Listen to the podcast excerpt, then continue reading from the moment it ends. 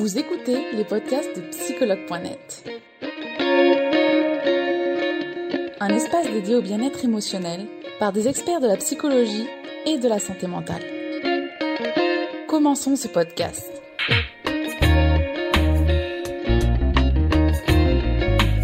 Bonjour Sofiane, bienvenue. Comment tu vas?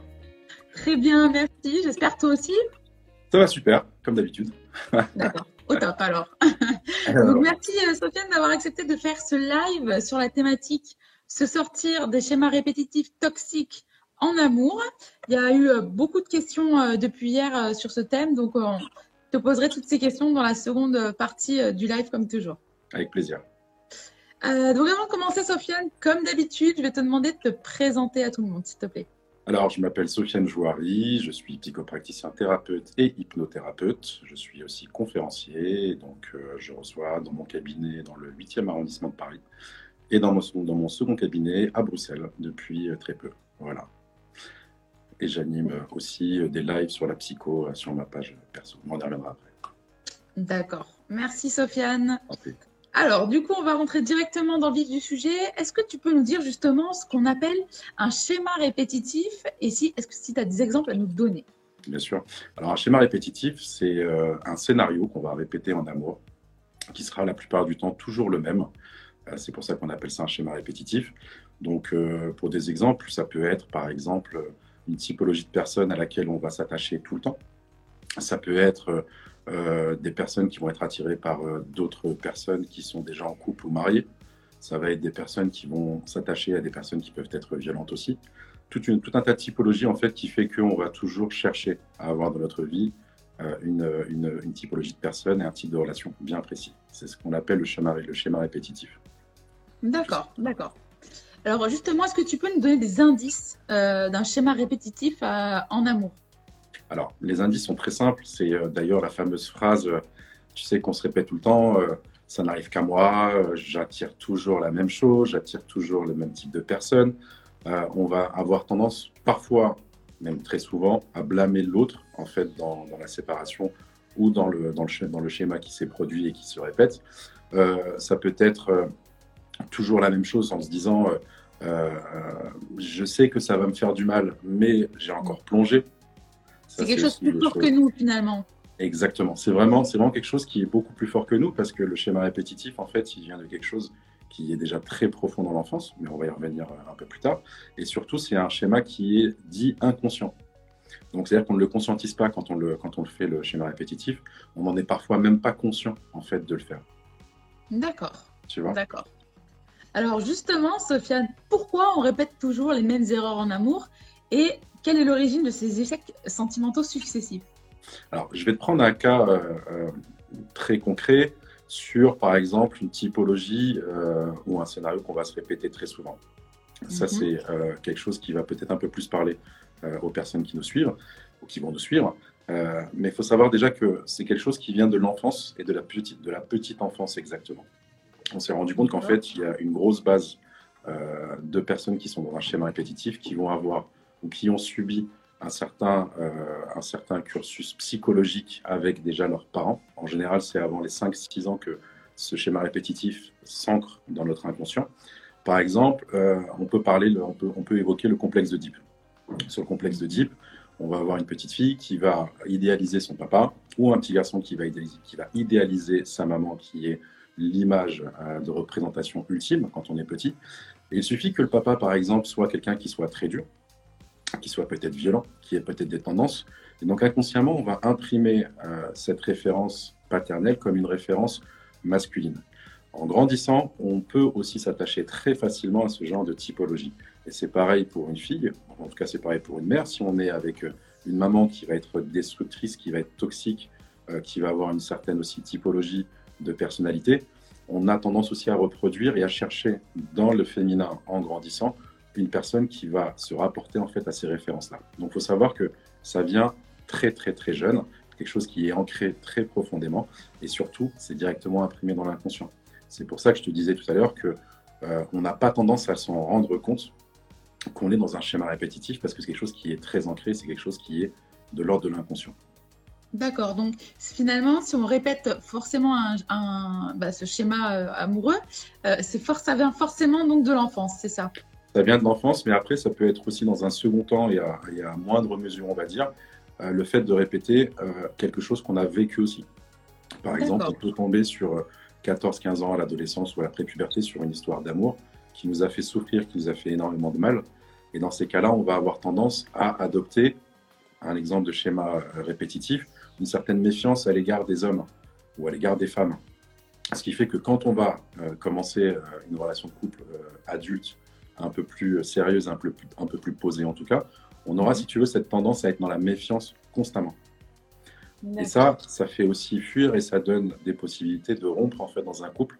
Et ça aussi, ça, on, rentre typiquement dans le schéma du, dans, le, dans le système du schéma répétitif en fait. D'accord. Alors, est-ce que c'est possible d'inverser la tendance? Bien sûr que oui.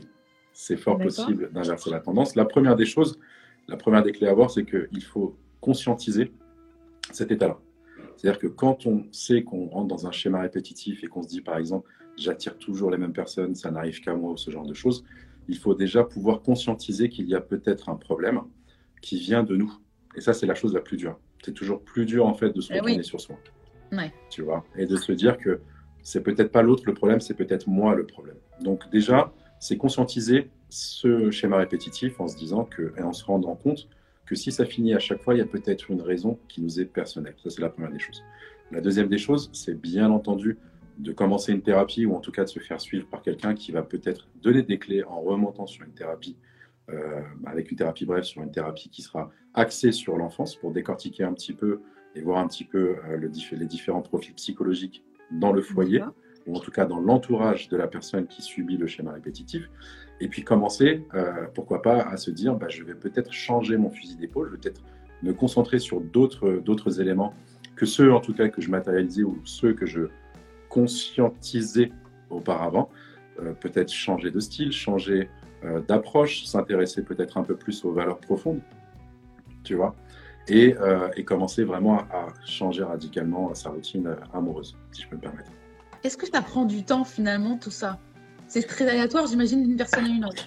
Ouais, c'est très aléatoire, mais en général, c'est un travail qui est fait euh, assez rapidement, puisque quand on met le doigt sur quelque chose de bien précis, quand on a une problématique en tout cas qui est déjà définie, euh, quand on conscientise ce souci-là et qu'on va chercher dans l'entourage, on n'a pas, en tant que, thérapeute, on n'a pas besoin de chercher longtemps en fait. Le, champ d'action est très restreint parce que ça va être le foyer, donc l'entourage euh, vraiment le plus proche de, du patient, c'est-à-dire papa-maman. Ça peut être les membres de la famille, ça peut être les frères et sœurs aussi. Donc c'est vrai qu'on va d'abord voir d'où est parti ce schéma-là, pourquoi le patient se comporte de telle manière, et euh, remonter à cette, à cette source pour tout simplement conscientiser le problème et savoir surtout d'où il vient. D'accord, super, merci Sofiane.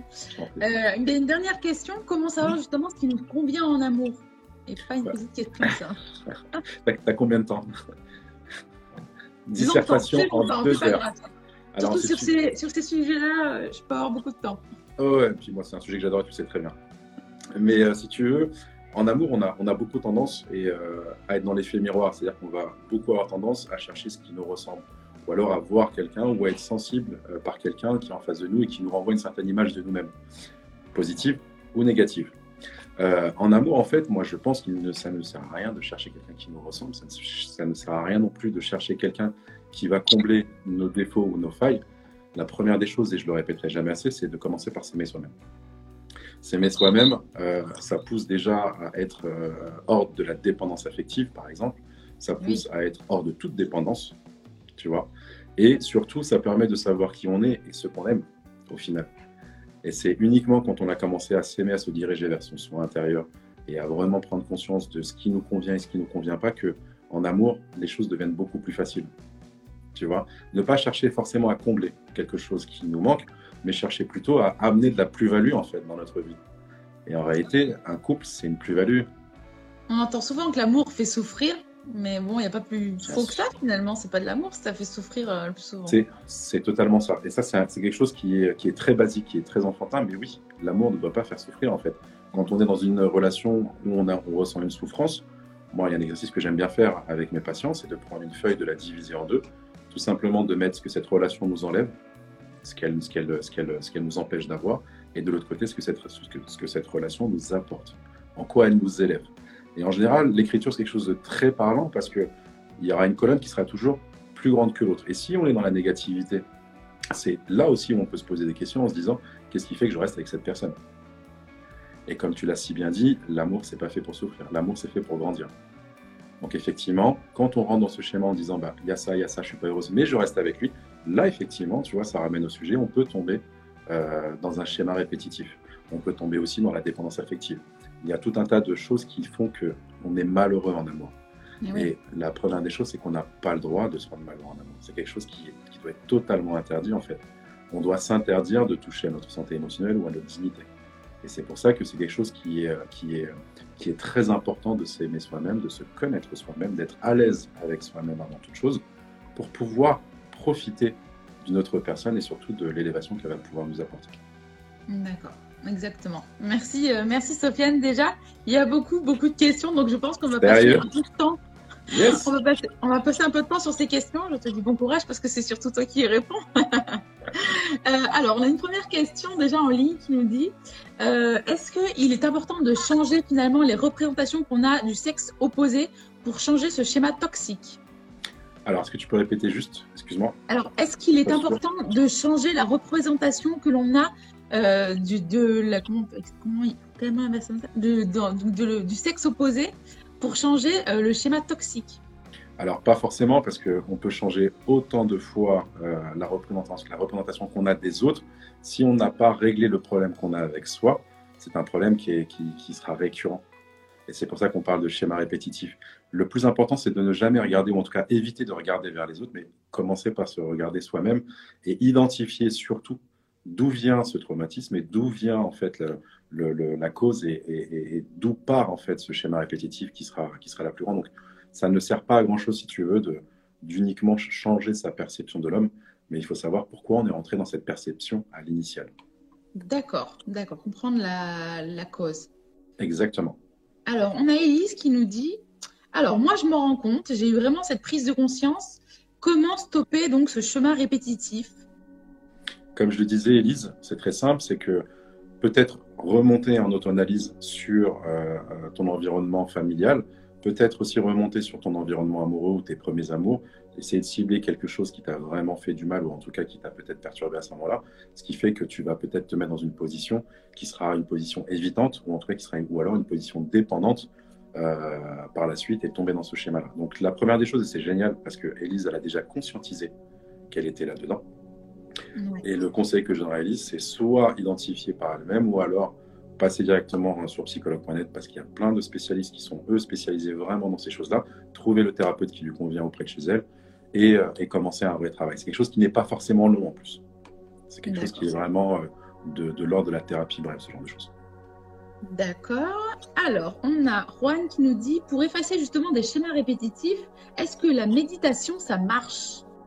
Ça peut marcher. La méditation peut marcher parce que la méditation, c'est toujours un voyage à l'intérieur de soi-même. Donc ça peut marcher pour prendre de la hauteur et prendre du recul sur un événement présent, mais par contre, on n'est pas dans le régressif. Donc au final, on revient toujours à la même chose. C'est que sur le moment, effectivement, on va prendre de la hauteur sur les événements, on va prendre une certaine distance, mais si on n'a pas euh, soigné la première blessure et qu'on ne l'a pas cicatrisée, on sera peut-être amené à retomber vite dans des, dans des schémas répétitifs, parce que comme je te le disais, c'est un schéma qui est inconscient. C'est pas quelque chose qui est conscientisé à la base. D'accord. Bon, alors là, j'avais déjà regardé les questions en ligne. Maintenant, je vais regarder les questions qui ont été posées depuis hier. Euh, alors, comment faire quand on a besoin d'être avec son partenaire tout le temps? Bah, On peut être avec lui tout le temps. C'est déjà pas mal. Est-ce qu'on peut parler de dépendance affective ici? Ça dépend. Ça dépend. Alors, la dépendance, tu sais, c'est super intéressant aussi de, de, bien mettre les bons mots dans les bonnes cases parce qu'aujourd'hui, on a tendance un peu à mélanger tout et n'importe quoi et à mettre à la sauce euh, toutes les situations et tout et n'importe quoi. Une dépendance affective, c'est tout simplement le besoin de ne pas être seul, donc le besoin d'attachement qui est le plus important. Et en général, j'ai vu aussi une autre question qui était passée, il y a une différence entre amour et attachement. Ça, c'est vraiment deux choses différentes. Et beaucoup de personnes ont du mal à faire la différence. Si jamais tu veux nous l'expliquer. Bien sûr, bien sûr, bien sûr qu'on en parlera. Alors, l'amour, c'est quelque chose qui, qui, qui, qui, se passe de tout intérêt. C'est L'amour, c'est quelque chose qui est dénué de tout intérêt. C'est quelque chose qu'on va partager avec quelqu'un parce qu'on a envie de partager avec cette personne-là. L'attachement, c'est quelque chose qui est totalement différent. L'attachement vient d'une dépendance. On va être dans l'attachement, par exemple, quand on a peur d'être seul, quand on n'aime pas être seul, on va être dans l'attachement. L'attachement aussi vient de, en général, deux blessures qui sont l'abandon et le rejet. Donc ça, sont des blessures de l'enfance ou des blessures qui peuvent venir un peu plus tard, mais en général, ce sont des blessures de l'enfance. Ces blessures de l'abandon et du rejet vont nous pousser plus tard à être dans une position d'attachement. Et cette position d'attachement, c'est tout simplement ce qu'on peut retrouver avec, tu le disais tout à l'heure, les personnes qui souffrent en amour. Hmm. Euh, parce que l'amour, ça ne fait pas souffrir de base. C'est aussi ce qu'on va retrouver l'attachement dans des cas vraiment un peu plus extrêmes, des personnes, et c'est aussi une cause qui me tient à cœur, donc j'aime bien en parler, c'est une personne qui va être battue dans son couple.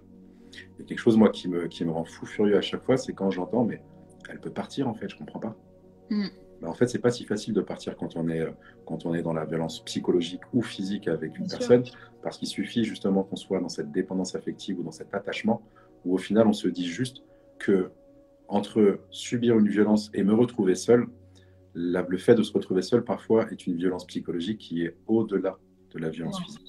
Donc ça, c'est là on parle vraiment d'attachement, c'est un cas concret d'attachement. Euh, l'attachement, c'est quelque chose aussi qu'on va vivre parce que euh, on va être intéressé par quelque chose en particulier. Donc on va s'attacher à euh, une personnalité, à une situation professionnelle, à une situation sociale, à des choses en fait, des valeurs qui sont des valeurs secondaires, qui ne sont même pas des valeurs primaires, puisque ça reste des valeurs qui sont très visuelles et très superficielles en réalité. Le vrai amour, c'est celui tout simplement qui va nous pousser à tomber sur une personne qui va émotionnellement nous faire grandir et avec laquelle on aura envie de partager des choses et non pas uniquement dépendre d'elle et de ce qu'elle aime. D'accord. D'accord. J'espère que bah, ça aura parlé cette, euh, cette comparaison. N'hésitez pas à poser des questions. N'hésitez pas à poser des questions et nous dire s'il y a besoin d'autres éléments. Euh, alors, on va, on va se répéter un peu, mais pour quelles raisons finalement on attire les mêmes profils? C'est intéressant, on parle de profils ici. Bien sûr. Alors, pourquoi on attire les mêmes profils? Tout simplement parce que, comme j'expliquais, dans notre enfance, on a eu affaire à des parents, donc papa ou maman, euh, ou les deux, qui ont eu une certaine, un certain profil psychologique. Comme j'expliquais, ça peut être des parents qui étaient alcooliques, qui étaient violents, qui étaient détachés de leurs enfants.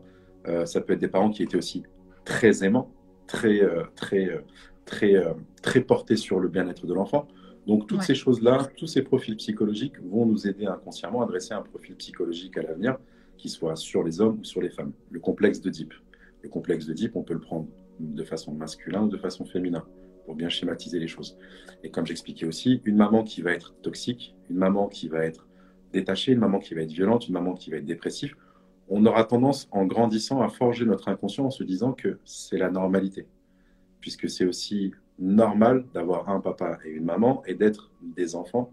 Donc cette normalité qui est basique, on va la généraliser sur tous les aspects, si tu veux, psychologiques des parents. Après, on peut, on peut élargir, comme j'expliquais tout à l'heure, à des frères, des sœurs, des oncles, des tantes, en tout cas des personnes qui ont beaucoup compté quand on était jeune et euh, auxquelles on s'identifiait, ou au moins on les voyait comme une, comme une référence très importante euh, dans notre, dans notre épanouissement et dans notre vie euh, étant enfant. Donc quand je parle d'enfant, je parle en général avant les 5-6 ans. D'accord. Alors c'est marrant, on a eu une question aussi sur l'infidélité. Euh, mon père a été infidèle très jeune et mes deux frères et sœurs ont répété ce schéma. Est-ce que ici il s'agit d'un schéma justement toxique? Totalement, totalement, totalement, totalement. C'est un schéma qu'on va, qu'on va reproduire puisqu'il faut vraiment partir d'un truc super simple. Quand tu es enfant, tu as ton papa et ta maman, et donc c'est quelque chose de normal. Donc tous les comportements qu'ils vont adopter, ça sera tes premières références. Donc tu vas inconsciemment les imprimer comme quelque chose de normal. Si tu vois ton papa qui a trompé ta maman ou ta maman qui trompait ton papa, bah, ton inconscient, en fait, quand il sera amené à, reproduire ces choses-là, tu vas trouver ça totalement normal, en fait. Peut-être pas consciemment, ça va te gêner, mais ton inconscient, en tout cas, lui, a imprimé dans son disque dur que c'était quelque chose de normal et c'était du déjà vu. Donc si c'est papa et maman qui l'ont fait, c'est comme quand on est petit. Bah, mon papa c'est le plus fort, ma maman c'est la plus belle. Bah, c'est forcément quelque chose aussi qui va être naturel. D'accord. Alors justement, Sofiane, comment on peut expliquer qu'il y a certains enfants, ils vont répéter ces schémas et d'autres non, d'une même fratrie finalement? Alors, une, petite parenthèse, effectivement, merci Reconnecte Sens, puisque c'est Eudi pour les garçons et Jocast pour les filles. Mais quand je parle de complexe de Deep, c'est que pour effectivement que tout le monde puisse comprendre, mais ce sont les termes exacts. Donc je te remercie beaucoup pour cette précision. Donc c'est le complexe d'Oedipe pour les filles et le casse pour les le, complexe d'Oedipe pour les garçons et le casse pour les filles. Merci beaucoup. On est technique ici, hein, ça fait plaisir. Hein. Toujours, toujours, il faut. Il, il y a du niveau dans ces lives. Donc, je te disais, Sofiane, euh, comment on explique finalement que dans une même fratrie, euh, on peut avoir euh, des enfants qui vont répéter donc ce schéma suivant le père ou la mère et d'autres non finalement? Peut-être que les autres vont aussi avoir une certaine, une certaine on va dire, un certain profil psychologique qui vont faire en sorte qu'ils soient un peu plus introvertis. Ça aussi, ça ne joue pas à 100% sur un schéma répétitif. Tu peux avoir dans une fratrie des personnes qui vont être très extravagantes, qui vont être super ouvertes, qui vont être dans le mimétisme. Et tu peux avoir aussi dans une fratrie des, enfants qui, eux, vont avoir une certaine timidité, une certaine, euh, une certaine être un peu introverti, un peu, un, peu hum, tourné vers eux-mêmes en termes d'émotion, donc avec un manque d'émotion qui sera dirigé vers les autres étant plus grands. Donc ça reste pas une valeur sûre. Mais en tous les cas, sur quatre enfants, il n'y en a pas quatre qui vont faire un schéma répétitif. Ça, eh faut savoir aussi. On n'est pas tous égaux par rapport à nos émotions et on ne gère pas du tout notre, nos émotions de la même manière. il faut savoir qu'on est tous des singularités. Donc il y a des personnes qui peuvent le faire. En tout cas, ceux qui vont être amenés à reproduire un schéma répétitif, eux ont sûrement pris, ou en tout cas, ou, ancré un schéma qui a été vu et qui a été euh, interprété comme normal durant l'enfance. D'accord. Merci Sofiane. Euh, alors, est-ce que le même sexe du parent a aussi une influence? C'est-à-dire? Est-ce que le même sexe du parent a aussi une influence Alors, Elise qui nous demande ça. Donc, j'imagine que c'est en fait la fille, ce serait la maman. Est-ce que la maman peut avoir une influence aussi sur la fille Ou est-ce que le père peut avoir une influence sur le fils, finalement? J'imagine que c'est parents ça du même sexe. Ça peut être, ça peut être les, les, deux sexes. Il n'y a pas forcément de, de, On est une fille, donc on va, on va s'identifier par rapport à la maman. Ou alors un garçon, on va s'identifier par rapport au papa. C'est pas du tout ça. C'est pas du tout ça. D'accord. Ça peut être, ça peut être, en général, l'incidence qu'il peut y avoir, c'est qu'on va se comporter comme son père si on est masculin mais on peut aussi avoir, il peut aussi avoir des filles qui vont se comporter avec des valeurs qu'avait leur père, même en étant féminin. Et le fait qu'il n'est pas quelque chose de déterminant en soi, ça peut être déterminant, mais dans tous les cas, euh, c'est pas quelque chose qui va influencer sur, euh, sur le choix euh, de se dire c'est ma mère qui était comme ça, je suis une fille, donc je peux reproduire, ou alors c'était mon père qui était comme ça, je suis un garçon et je peux reproduire. D'accord. Eh ben, tu sais qu'on a beaucoup de questions sur l'infidélité. Hein. Alors, on, reprend, on reprend rendez-vous, je crois, sur le thème de l'infidélité. Hein. Il faudra qu'on fasse un live. Exactement. Euh, on a une question. Donc, la tromperie euh, revient souvent dans mes relations venant de mes partenaires cette fois.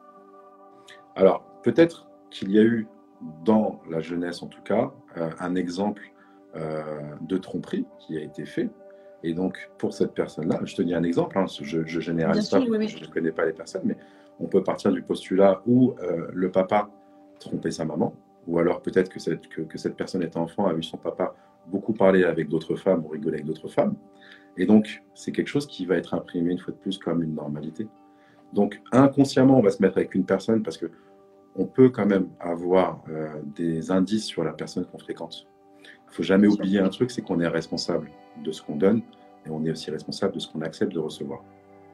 Donc quand on a une personne qui va avoir des tendances infidèles, ou alors qui va avoir un comportement qui ne sera pas forcément celui d'une personne qui est en tout cas entière et qui joue carte sur table, on peut inconsciemment se dire je l'ai vu mais c'est pas grave, je laisse rentrer. Ouais. Tu vois Et surtout que si c'est un schéma répétitif dans la, pour la personne qui a, qui a posé la question, si tu attires souvent des personnes qui sont dans l'infidélité, c'est qu'il y a peut-être quelque chose à voir à l'intérieur de toi. Alors, je vais essayer de revenir au plus loin que je peux. Euh, euh, euh. Alors, ici, c'est Charlotte qui nous dit si la relation ne s'apparente pas au modèle parental, est-ce que ça signifie quelque chose? Ah, Est-ce que tu peux répéter? Si la relation ne s'apparente pas au modèle parental, qu'est-ce que ça signifie? J'ai pas forcément compris la question. Alors j'imagine que finalement, ici, la personne, elle, cherche à savoir si euh, il est finalement logique de répéter le schéma de ses parents. Non, pas forcément. Il n'est pas logique de, répéter le schéma de ses parents. On peut se rendre compte qu'on répète le schéma de ses parents quand il y a quelque chose qui ne va pas euh, en grandissant, mais ce n'est pas, euh, pas une sens exact de se dire que ce qu'on a vécu dans le, dans le, cocon familial, ou en tout cas dans le, dans le, domaine familial, on va être amené à le reproduire étant, étant plus âgé Il y a beaucoup de personnes qui ont subi beaucoup de traumatismes, qui ont subi, en tout cas, qui ont eu des enfances, une enfance qui n'est pas forcément cool et qui mhm. sont des super papas et des super mamans par la suite. Tu vois? Donc, c'est n'est pas forcément quelque chose qui va s'apparenter à l'environnement. Par contre, dans les schémas répétitifs, il peut aussi y avoir un environnement familial qui est sain, mais par la suite, soit une humiliation qui a été créée dans une, dans une relation amoureuse, soit euh, un sentiment fort qui a été causé par la rupture de situation amoureuse. Et donc là, effectivement, notre inconscient a pris un coup sur ce PT, sur ce, sur ce type de PTSD de stress post-traumatique. Et donc, il va, cet inconscient va aussi se mettre en mode défense ou en mode peut-être même autopilote, dans le sens où on va adopter une situation qui va être contraire à celle qu'on a subie et qu'on ne voudra eh surtout pas reproduire étant D'accord. Alors, on a une autre question de Zoé. Comment peut-on analyser ces anciennes relations? Pour ne pas répéter ce schéma répétitif Zoé, ça va être très simple. Analyse-toi avant. Tu peux analyser toutes les relations que tu as eues et tu peux essayer d'analyser tous les ex que tu as eus. En fait, tu n'y arriveras jamais parce que même eux, peut-être, ne, ne, se connaissent pas parfaitement bien. Donc, essayer d'analyser quelque chose qui est déjà terminé, c'est jamais bon. Ça, c'est la première des choses. Essayer, en tout cas, essayer de se dire qu'on va réussir à analyser une personne qu'on avait avec nous, c'est aussi très compliqué et c'est rarement le cas. Le seul conseil que j'aurais à te donner, Zoé, c'est analyse-toi plutôt toi. Parce que si tu as eu des situations qui sont récurrentes, tu, on peut parler effectivement de schéma répétitif. Et si tu as un schéma répétitif, c'est peut-être que toi, tu as imprimé quelque chose qui fait que inconsciemment, tu répètes les mêmes erreurs à chaque fois. D'accord. Merci Sofiane. On va encore faire une ou deux questions. Ça me fait toujours de la peine de, laisser plein de questions sans réponse, mais euh, j'ai pas de doute que tu répondras en privé de toute manière. Avec grand plaisir. Oui, bien sûr, ils peuvent venir en privé. Ils peuvent venir en privé, il n'y a pas de souci. Je prendrai le temps. Alors, il y a une question de Solène qui nous dit Comment guérir de la peur de l'abandon pour enfin connaître l'amour véritable? Ça fait rêver. Ah, ça c'est magnifique. Eh bien, écoute, je suis au 31 rue Tronchet à Paris, dans le 8e. Alors, c'est toujours la même chose pour faire un peu euh, dans le basique, mais euh, on en revient toujours à la même chose. Euh, ce sentiment d'abandon, en réalité, on peut, le, découvrir, on peut le subir, soit dans son enfance, soit à la puberté ou l'après-puberté, ou même à l'âge adulte. il faut savoir que personne n'appartient à personne par définition. C'est quelque chose qu'il faut vraiment comprendre. Donc, quand on nous abandonne, en réalité, c'est peut-être que nous-mêmes, on s'est déjà abandonné pour pouvoir subir cette situation. La clé de toute amélioration, et en tout cas pour moi la clé de, tout être humain, c'est de ne pas s'abandonner soi-même avant toute chose, de faire connaissance avec soi-même, de s'aimer soi-même et d'être connecté à soi-même. Puisque quand on parle de ce postulat-là, on se dit que on restera toujours notre meilleur ami, on restera toujours notre meilleur allié. Et quand on commence à penser comme ça, ça évite tout simplement de tomber dans, dans des schémas d'abandon ou de se dire on nous a abandonné, mon mec ou ma nana m'a abandonné, ils m'ont laissé tomber. En fait, non, personne n'abandonne personne puisque personne n'appartient à personne. Ouais. Et, on se sent plus jamais seul aussi. Totalement, totalement. Et c'est pour ça aussi qu'en réalité, on s'est peut-être abandonné nous-mêmes à un moment donné. On a peut-être arrêté de se regarder comme on était, de s'aimer. Et ça, c'est la première des choses. C'est bien aussi de se pardonner. Avant de pardonner, il faut savoir aussi s'auto-pardonner, se pardonner à soi-même et tout simplement refaire connaissance avec soi-même. Et là, crois-moi, on ne se sent plus jamais abandonné. Alors, à voir si cette dernière question t'inspire, Sofiane. Alors, quels sont les selon vous, Sophie Alors, ça, ça, a, ça a coupé, je n'ai pas du tout entendu. Ah, alors, encore une question d'une personne qui dit Quelles sont les clés d'équilibre d'un couple heureux, selon vous, Sofiane, s'il vous plaît? Ah, ça, j'aime beaucoup ce type de question. La première des choses, c'est qu'il ne faut pas chercher, comme j'expliquais, euh, à combler un manque chez nous. Euh, il ne faut pas chercher à se mettre avec quelqu'un euh, pour trouver quelque chose qui nous manque ou qui nous fait défaut. Pour moi, l'équilibre du couple, la clé du couple, l'équilibre parfait, c'est tout simplement je te donne à manger, tu me donnes à manger. Tu sais, un jour, j'avais vu un tableau qui était magnifique, je ne me rappelle plus, et si quelqu'un l'a vu ici, je serais, super heureux de le retrouver. Mais c'était des personnes qui avaient des fourchettes à la place des bras, avec la nourriture au sol, et en fait, tout le monde essayait de piquer la fourchette et de manger. Tu ne peux pas y arriver, c'est une fourchette. Tu vois, c'est tendu. Et en plein milieu de ce tableau-là, tu avais une personne qui prenait un morceau de, viande et qui le tendait dans la bouche de l'autre et il faisait vice-versa. Et ben, ce tableau-là, pour moi, il représente vraiment l'amour parce que les clés dans l'amour, c'est de ne rien attendre forcément de l'autre, mais de plus faire en sorte d'apporter quelque chose à l'autre. Une plus-value, une élévation, euh, il faut pouvoir échanger ses émotions et non pas chercher à les adopter ou en tout cas à les approprier. Il ne faut pas chercher non plus à s'approprier l'autre personne. Donc tout ce qui est possessivité, c'est des choses qui sont très toxiques et très néfastes. Euh, l'une des clés, je le redis, c'est tout simplement de savoir que personne n'appartient à personne. Si on décide de se mettre ensemble, c'est pour évoluer émotionnellement ensemble et pour avancer beaucoup mieux que ce qu'on faisait auparavant. Donc, si c'est quelque chose qui nous ramène vers le bas, posez-vous les bonnes questions. Si par contre on sent que la personne nous donne notre liberté, notre espace, et qu'elle a, a, tendance à nous élever vers le haut, c'est que c'est plutôt bon signe. Mais les clés, c'est vraiment ça, le respect de l'espace de l'autre, euh, se dire qu'on n'est pas dans la possession, donc euh, personne ne nous appartient, euh, et vouloir partager des moments, bien sûr, il y a des moments de conflit, c'est super intéressant les moments de conflit, parce que c'est ce qui fait aussi qu'on va, qu'on va s'élever, mais dans le respect, la communication, quelque chose aussi de primordial. dans les ingrédients, moi j'ai envie de te dire communication, respect, partage des émotions et élévation. Super. Mais on peut en parler, des heures et des heures. Merci, euh, merci Sofiane pour tous tes conseils. Euh, c'est très gentil et merci aussi d'avoir accepté donc une fois de plus de faire ce live et, euh, et, et, de, bah, de, conseiller finalement toutes ces personnes qui sont aujourd'hui là présentes. 275 personnes quand même. c'est hein très beau, très beau score. Très, très on, est bon, on est bon, hein. on est bon, on est bon, Merci beaucoup, Sofiane. Je ne sais pas si tu as un message à faire passer. Tu as déjà quand même bien parlé euh, sur le couple, mais je ne sais pas si tu as encore autre chose à rajouter sur ces schémas toxiques ou sur le couple en général. Non, c'est super vaste. Et en fait, euh, les choses, choses que je peux conseiller, c'est ne, ne faites pas l'erreur de regarder ce qui se passe chez les autres. Euh, ne faites pas aussi l'erreur d'écouter forcément les autres quand quelque chose ne va pas, parce qu'on est tous une singularité, comme je te l'ai expliqué. On n'a pas tous la, même, la même façon de gérer nos émotions. Donc une personne qui va nous conseiller, même si elle est dans la bienveillance, n'a pas forcément le même, euh, le même schéma ni la même carte du monde que nous, on peut avoir. Donc ça, c'est quelque chose vraiment qu'il faut prendre en considération.